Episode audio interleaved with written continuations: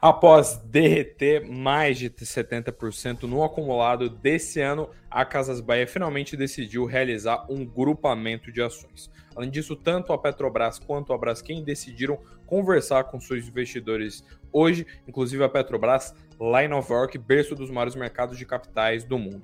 E, infelizmente, uma das principais notícias do mercado financeiro de hoje veio poucos minutos antes de a gente abrir essa live, que foi a notícia do falecimento do lendário investidor Charlie Munger aos 99 anos. Charlie, que era o braço direito de Warren Buffett. Tudo isso eu conto para vocês logo mais, logo depois da vinheta.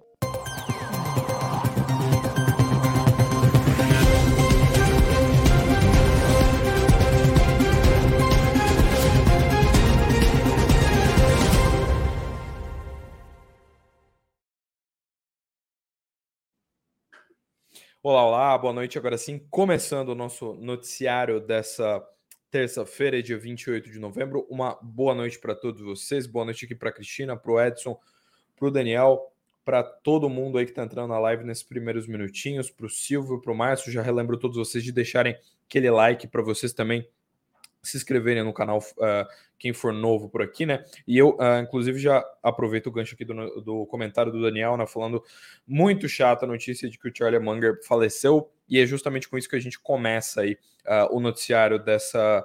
Uh, dessa terça-feira. Inclusive, hoje, excepcionalmente, antes, falando desse tema antes do pregão, porque quando o tema é de extrema relevância, a gente tem que trazer aqui. E hoje, justamente, a gente teve um tema que é infelizmente relevante, né? Ele acaba sendo uma notícia muito infeliz, que é o falecimento de um dos maiores investidores de todos os tempos. O Charlie Munger era o, como eu falei para vocês, o braço direito do Buffett, uh, já estava ali nos seus 99 anos e segundo informações da própria família dele, ele morreu de forma pacífica no Hospital da Califórnia na manhã dessa terça-feira, dia 28 de novembro de 2023. Aí há, poucos meses de completar um século de vida. Né? A gente já via tanto ele quanto o Buffett nas últimas conferências da Berkshire Hathaway relativamente debilitados, né, com alguns problemas de saúde, né, mostrando os sinais da idade, e a gente vê justamente que o, uh, infelizmente isso ocasionou essa, essa fatalidade, né?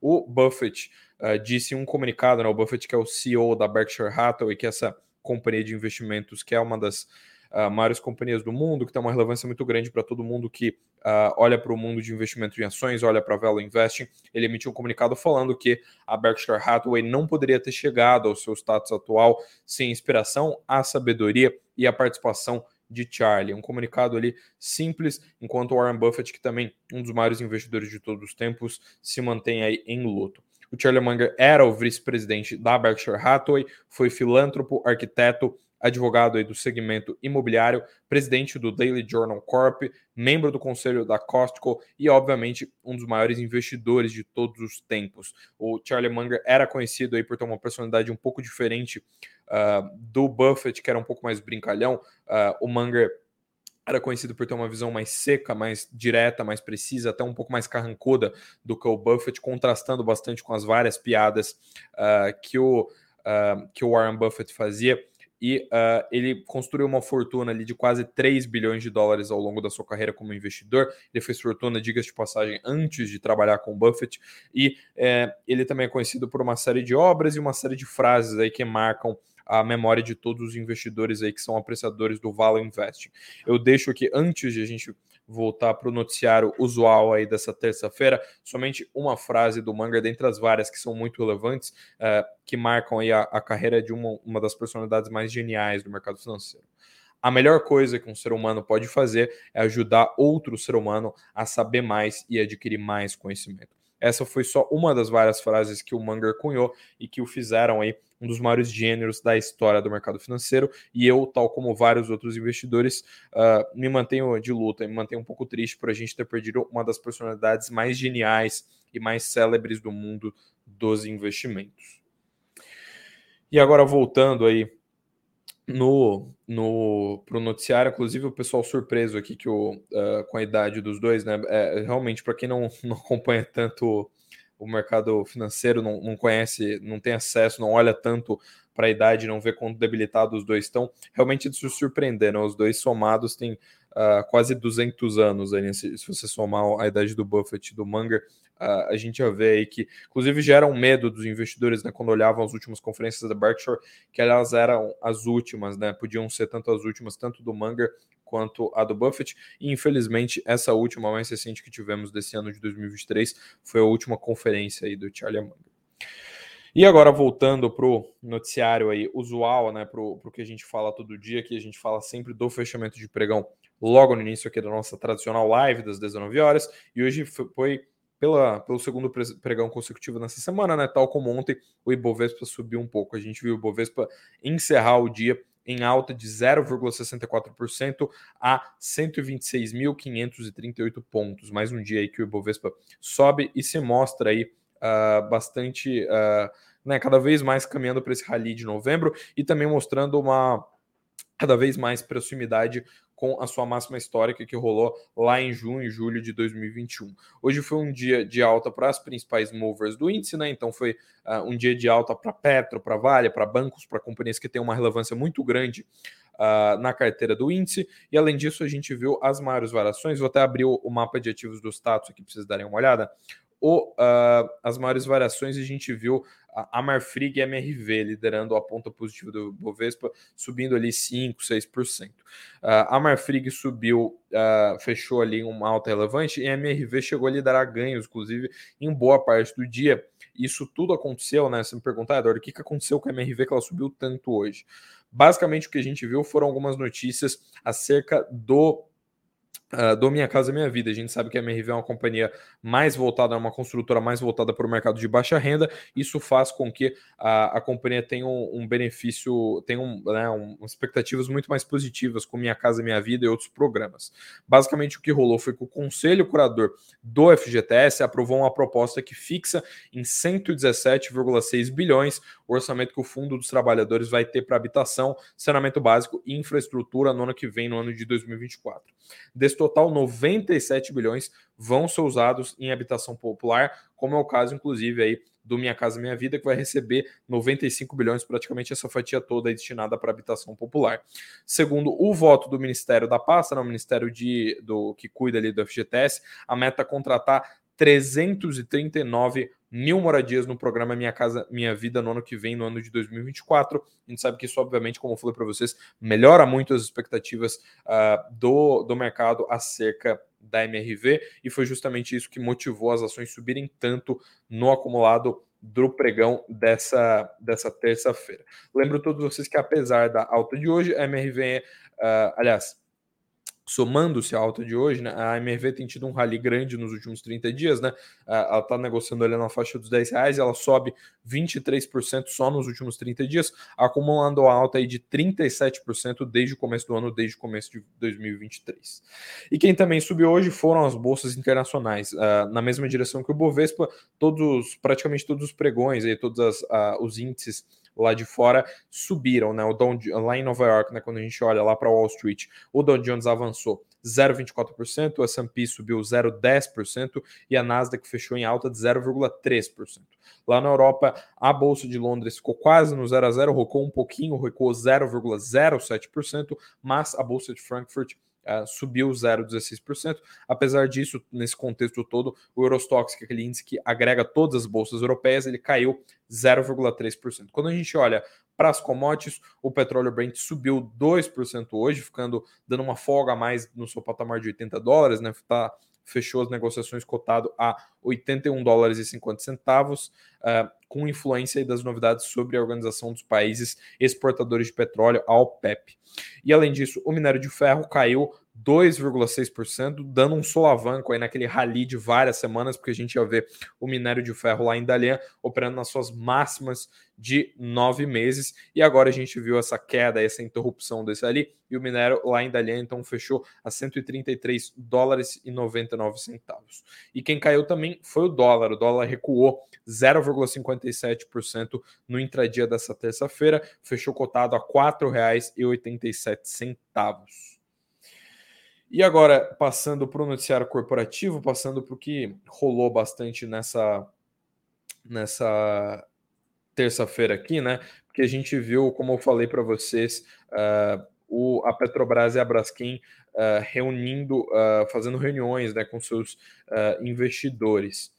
E o, o, que eu, o que eu destaco aqui né, é que a Petrobras ela foi apresentar lá em Nova York, né? Eu vou passar rapidinho pela sua notícia, porque ela não fez tanto preço assim, mas são companhias extremamente relevantes na bolsa hoje.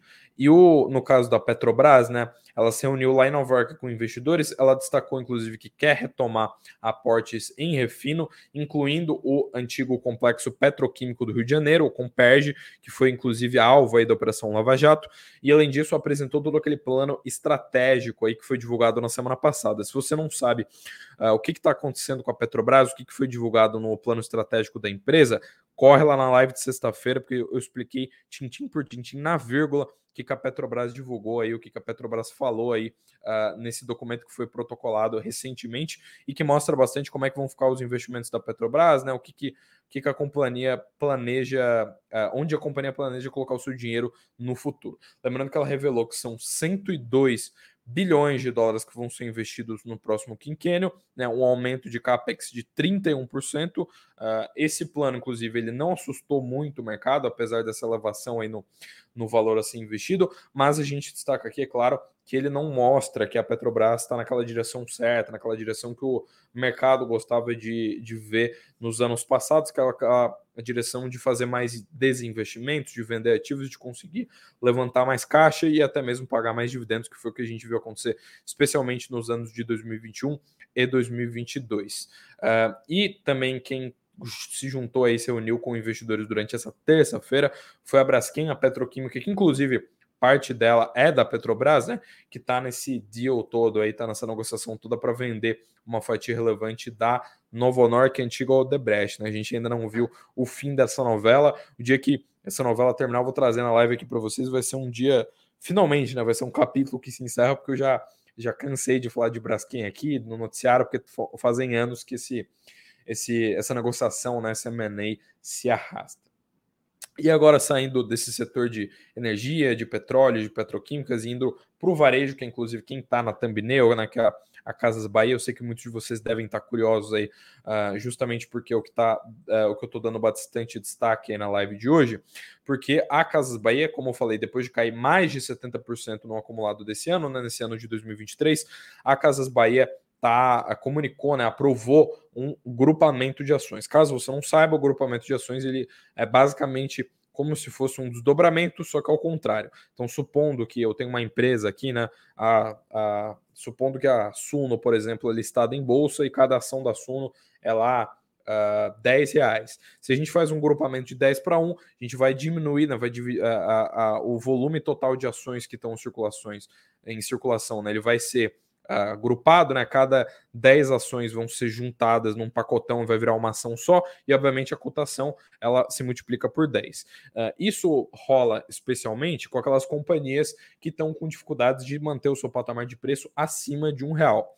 Uh, isso porque a exigência regulatória da Bolsa de Valores, né, da B3, é que as companhias não passem mais do que 30 pregões consecutivos com um patamar de preço abaixo de um real. É, é aquisição, a regra da B3 que as companhias não passem esse período todo com Uh, sendo negociadas aí abaixo de um real e desde meados de setembro, né, mais ou menos desde a, a, a, metade ali do mês de setembro, o papel Bahia 3, BH e A3, que é a ação ordinária da Casa Bahia, está com cotação abaixo de um real exigindo aí que a companhia então realize o seu grupamento de ações.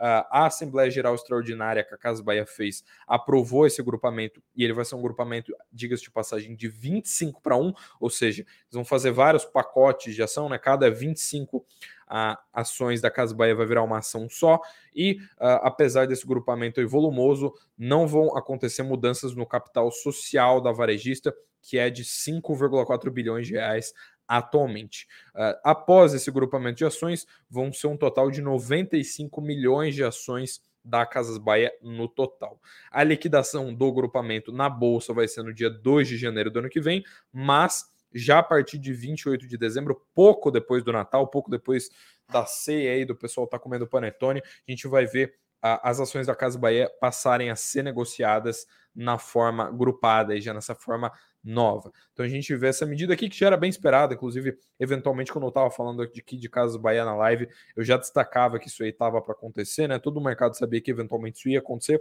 porque a gente via as ações da Casa Bahia tendo uma queda drástica no acumulado do ano e já ficando abaixo de um real há bastante tempo, o que preocupa bastante e que obriga a companhia a tomar esse tipo de decisão. E ainda se mantendo no, no varejo por aqui, né? Ainda se, se mantendo nesse assunto de varejistas, mas agora falando de um de uma varejista gringa, né? De uma varejista uh, que tem, inclusive, apesar de ser gringa, né? Tá tendo uma participação muito relevante aqui no Brasil, que é a Shein, ou Shine, né? Tem gente que chama de Shine, mas a gente teve informações aqui do Wall Street Journal, né? Que mostram que a empresa teria solicitado abrir capital. Esse IPO aqui ele já está bem badalado, já tem bastante gente falando sobre essa possibilidade de a, a Shein ir para a bolsa há bastante tempo, né? Já tem bastante tempo que os analistas de mercado, né? Que a gente vê nos jornais essa notícia, e de fato agora, essa semana, parece que as coisas estão ganhando mais concretude. Segundo as informações lá do Wall Street Journal, que é um dos maiores jornais de negócios do mundo, a Shin teria contratado o Goldman Sachs, o Morgan Stanley e o JP Morgan para fazer o seu IPO aí para uh, né, conseguir uh, abrir o seu capital lá em Nova York. Lembro todos vocês que são uh, né, no último, na última rodada de investimentos que foi feita, né, afinal de contas é uma companhia de capital fechada, o valuation da Shin era de nada mais nada menos do que 66 bilhões de dólares, ou seja, um valuation nada desprezível, e a gente tem que ver quanto que a companhia vai mirar captar aí com a sua abertura de capital, né? Assim que ela estrear em Nova York. Uh, tem uma, tem um, um, detalhe aqui, um pequeno detalhe aqui relevante também, que algumas autoridades dos Estados Unidos querem investigar a cadeia de suprimentos da empresa como uma condição para ela abrir o seu capital. Ou seja, para fazer o IPO, só se deixar a sua cadeia de suprimentos ser investigada. Lembrando que existe um escrutínio relativamente grande com essas companhias de varejo que são gringas, né, especialmente as asiáticas, elas praticam preços uh, muito mais baratos, né, tem uma série de, de pontos ali que são relativamente uh, polêmicos.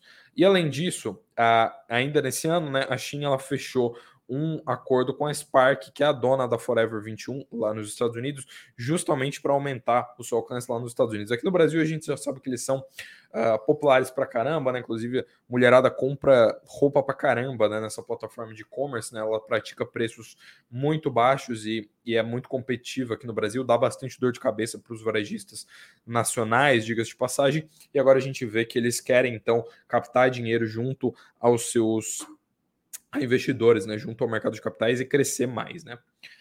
E voltando para o mercado brasileiro, voltando a falar de Brasil, né? Ontem eu trouxe uma notícia aqui, quem acompanha a live de ontem viu que a gente. Eu, eu trouxe uma notícia sobre o Bradesco, né? Que o Bradesco, uh, quem, quem tinha conta no Bradesco provavelmente teve um susto ontem, né? Porque os saldos uh, de vários clientes estavam errados, né? Então tinha gente que tinha dinheiro, estava com saldo negativado, tinha gente que tinha mais dinheiro uh, e estava com estava uh, com um saldo muito reduzido e hoje ainda assim a gente ainda viu problemas com o saldo do Bradesco, mas foram um, um problema bom, digamos assim, porque dessa vez o Sado veio errado, mas deve ter arrancado alguns sorrisos, já que ele estava nivelado para cima. Eu, inclusive, fui checar um aplicativo do Bradesco hoje de manhã antes de vir para o escritório, ele estava errado, inclusive, ele estava com, com mais dinheiro do que eu tenho lá na, na conta, né? E eu, eu já recebi notificação, como vários outros clientes, né? Depois que isso foi regularizado, no comecinho da tarde, ali, um pouco um, é, por volta ali do meio-dia, o Bradesco enviou notificação a vários clientes e fez com que uh, o saldo de todo mundo ficasse então regular, ficasse como ele deve ser, né? Ele ficou agora, uh, né, depois de dois dias de instabilidade, ele ficou certinho, né? Agora os clientes que estão acessando o aplicativo estão conseguindo ver o seu saldo da maneira correta. E o, uh, o banco enviou então uma notificação para todo mundo. Lembrando que a gente viu uma chuva de reclamações uh, uh, no, nas redes sociais, né? A gente viu muita postagem, especialmente no Twitter, por conta desses problemas aí no aplicativo. E além disso, a gente também teve muita gente uh, né, ficando uh, insatisfeita, né? Porque afinal de contas é uma coisa que causa um incômodo muito grande.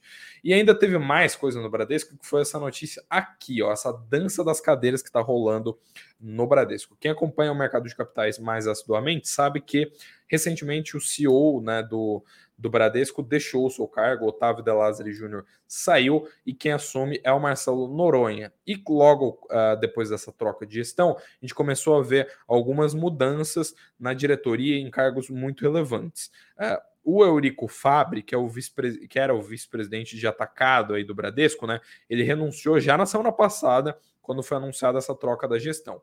E hoje a gente viu essa saída aqui uh, da Valkyria, né? Da Valkyria Marchetti, que era responsável por algumas áreas de tecnologia da informação do banco, uh, e no início desse ano ela assumiu o comando aí das áreas de governança, infraestrutura e operações de TI, além de tecnologia da Bradesco Seguros. Então, é um cargo aí muito relevante dentro do banco, que é um dos maiores bancos privados do país ali, e ela foi junto nessa debanada aí de executivos que estão saindo depois de o CEO ter sido trocado a mudança de gestão lá acende então um certo sinal amarelo aí para alguns analistas, né? Porque mostra que o banco não está muito bem. Lembro todos vocês que o Bradesco ele já vem na esteira de vários resultados ruins, piores do que a, o consenso das projeções do mercado financeiro, e além disso, ele é um banco que sofre muito mais com a inadimplência do que os seus pares. Tem uma carteira de crédito ali que é muito mais exposta uh, a pequenas e médias empresas e a correntistas pessoa física, né? enquanto, por exemplo, o Banco do Brasil tem uma exposição muito maior ao agronegócio, é consignado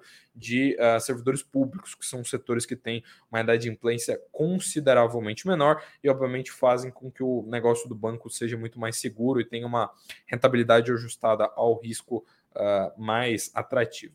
E, aliás, por falar em rentabilidade ajustada ao risco, né, por falar em coisa boa aqui em, em, em quem está com uma performance boa, eu destaco aqui a marca aqui, um dos fundos aqui da casa, um dos fundos do pessoal que trabalha aqui numas salinhas aqui perto, aqui no aqui na Suno, que é a, o pessoal da Suno Asset, né? Eu já falo para vocês que um dos fundos aqui da casa ganhou uma popularidade muito grande, né? Tem sido um dos fundos mais populares aí do mercado da sua classe que é o Snag 11, e o, é, esse fundo, que é um FIAGRO, né, um fundo do agronegócio, ele recentemente, há poucos dias, ultrapassou a marca de mais de 70 mil investidores. Ele cresce em tempo recorde, é um fundo que está 15 meses no mercado e é o único Fiagro que cresceu tanto em 15 meses, né, nessa lacuna de tempo tão pequena. São mais de 71 mil cotistas aí registrados no último dia 17 de novembro, segundo os dados que o pessoal aqui da Suno Asset nos passou. Uh, e o, o, Fiagro, além disso, ele paga dividendos que são considerados bem atrativos, né? um dividend yield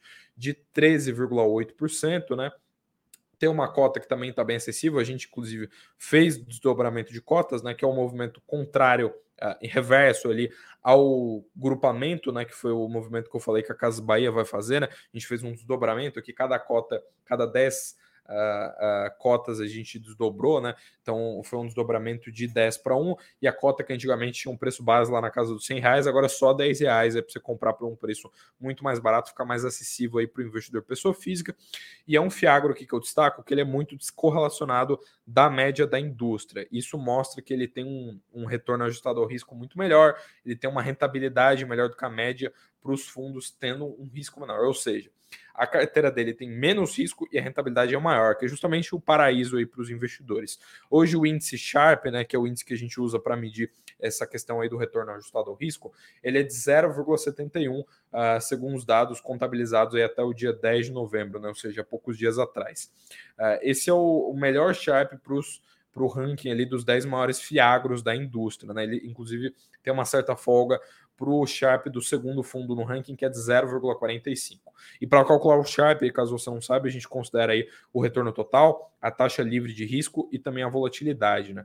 E o Fiagro aqui também teve várias notícias recentes, inclusive eu convido vocês para dar um pulo lá no site da Suno Asset, para vocês terem, é, dar uma olhada em tudo que rolou. A gente fez parceria com o Serasa Experian para melhorar aí a, a transparência com os ativos da carteira, colocou outros ativos né, no, no portfólio, incluindo ativos aí CRA do Grupo Ruiz e um CRA do Letíssimo, né, que é aquele, aquela marca de leite que você já deve ter visto aí na, na prateleira do supermercado. E agora, inclusive, aproveitando o ensejo que são mais de mais de uh, mais de 100 pessoas, né? O pessoal está cada vez mais entrando aqui na live. Eu aproveito para agradecer a audiência aí que só subiu. Deixa aquele like aí se você uh, ah, para ajudar o nosso trabalho, né? E também para o YouTube entregar esse conteúdo para mais gente. E além disso, a uh, né, se inscreve aqui no canal se você, novo, se você for novo por aqui. Inclusive, a Uh, dou um boa noite especial para Carol, que eu vejo, uma pessoa que eu vejo até pouco aqui no, uh, no chat. Então, um boa noite especial aí, um boa noite também para o Silvio, para o Igor, para todo mundo que está comparecendo aí na live. A Carol, inclusive, falou que queria melhorar, quer melhorar o seu preço médio Bradesco, né? Pois é, não está tão difícil assim, porque o Bradesco tem sofrido mais que os seus pares e caído um pouco aí na bolsa, né? Mas agora sim, indo para os momentos finais aqui da live que a gente fala de indicadores, hoje a gente teve um indicador extremamente relevante, que é o indicador do IPCA 15. Quem assistiu a live de ontem sabia que esse indicador ia ser divulgado hoje pela manhã, é aquele indicador que funciona como a prévia da inflação, né? E ele mostrou um certo retorno, né? uma volta da inflação, que esse indicador subiu 0,12 ponto percentual para um patamar de 0,33%. Em 12 meses, o IPCA 15 fica então em 4,84%. O segmento de alimentação e bebidas, né, de alimentos e bebidas, ele teve o maior impacto no índice e além disso também foi a maior variação, porque às vezes acontece, né, de um, um determinado nicho, né, um determinado segmento variar mais, mas ele não tem aquele maior peso ali no indicador. E a gente viu então um, IPCA ali que, que subiu 0,12 ponto percentual. Uh, não mexeu muito com o mercado, não surpreendeu muito os analistas. Inclusive, alguns emitiram, como exemplo do Goldman Sachs, né, emitiram relatórios uh, mantendo as projeções de Selic, de IPCA praticamente inalteradas. Então, ninguém não mudou muito o cenário de muita gente, esses dados que a gente teve hoje. E para amanhã, quarta-feira, a gente tem alguns outros indicadores relevantes, inclusive tem indicador extremamente relevante lá fora lá na terra do tio Sam. Pega a caneta e papel e anota aí se você é daqueles que acompanha o mercado assiduamente. Logo na manhã, 8h30, às 8h30 da manhã, a gente tem a divulgação dos dados de balança orçamentária, a relação de dívida líquida e PIB aqui do Brasil. Esse indicador, como eu falei para você, sai cedinho, 8h30. Às 10h30, duas horas depois, a gente tem a divulgação do produto interno bruto lá dos Estados Unidos, ou seja, o PIB dos Estados Unidos, que deve ser o um indicador mais relevante do dia para mostrar como é que está a atividade econômica dos Estados Unidos. E, obviamente, esse indicador é muito mais relevante agora, na medida que o Federal Reserve, o Fed, está uh, né, tá mexendo nos juros, né? parece ter terminado o seu ciclo de alta, mas ainda mantém os juros num patamar historicamente alto ali, entre 5,25% e 5,5%, já que os juros lá nos Estados Unidos é uma banda, né, não um número fixo, cravado, como é o caso da Selic aqui no Brasil. E além disso, ao meio-dia e meio, né, às 12h30, a gente tem a divulgação dos dados de estoques de petróleo bruto. Uh, vale a pena ficar um pouco uh, atento nisso aqui se tem Petrobras na carteira, porque pode mexer no preço do petróleo Brent. E lá no final do dia, às 10h30, uh, das 30 da noite, nas né, 22h30, a gente tem a divulgação dos PMIs da China aí, que mostram como é que está a atividade econômica no dragão asiático, que, aliás, como vocês sabem, é um dos nossos grandes parceiros comerciais.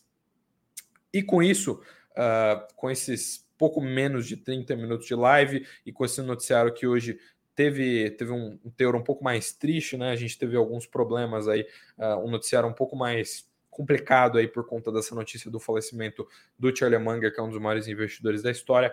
Eu encerro aí a live de hoje. Um muitíssimo obrigado para todos vocês que compareceram, que ficaram aqui na live das 19 horas aqui do Suno Notícias. Muito obrigado. Eu lembro todos vocês de deixar aquele like, também de se inscrever no canal se você for novo por aqui. Muito obrigado. Uma boa noite a todos vocês e tchau, tchau.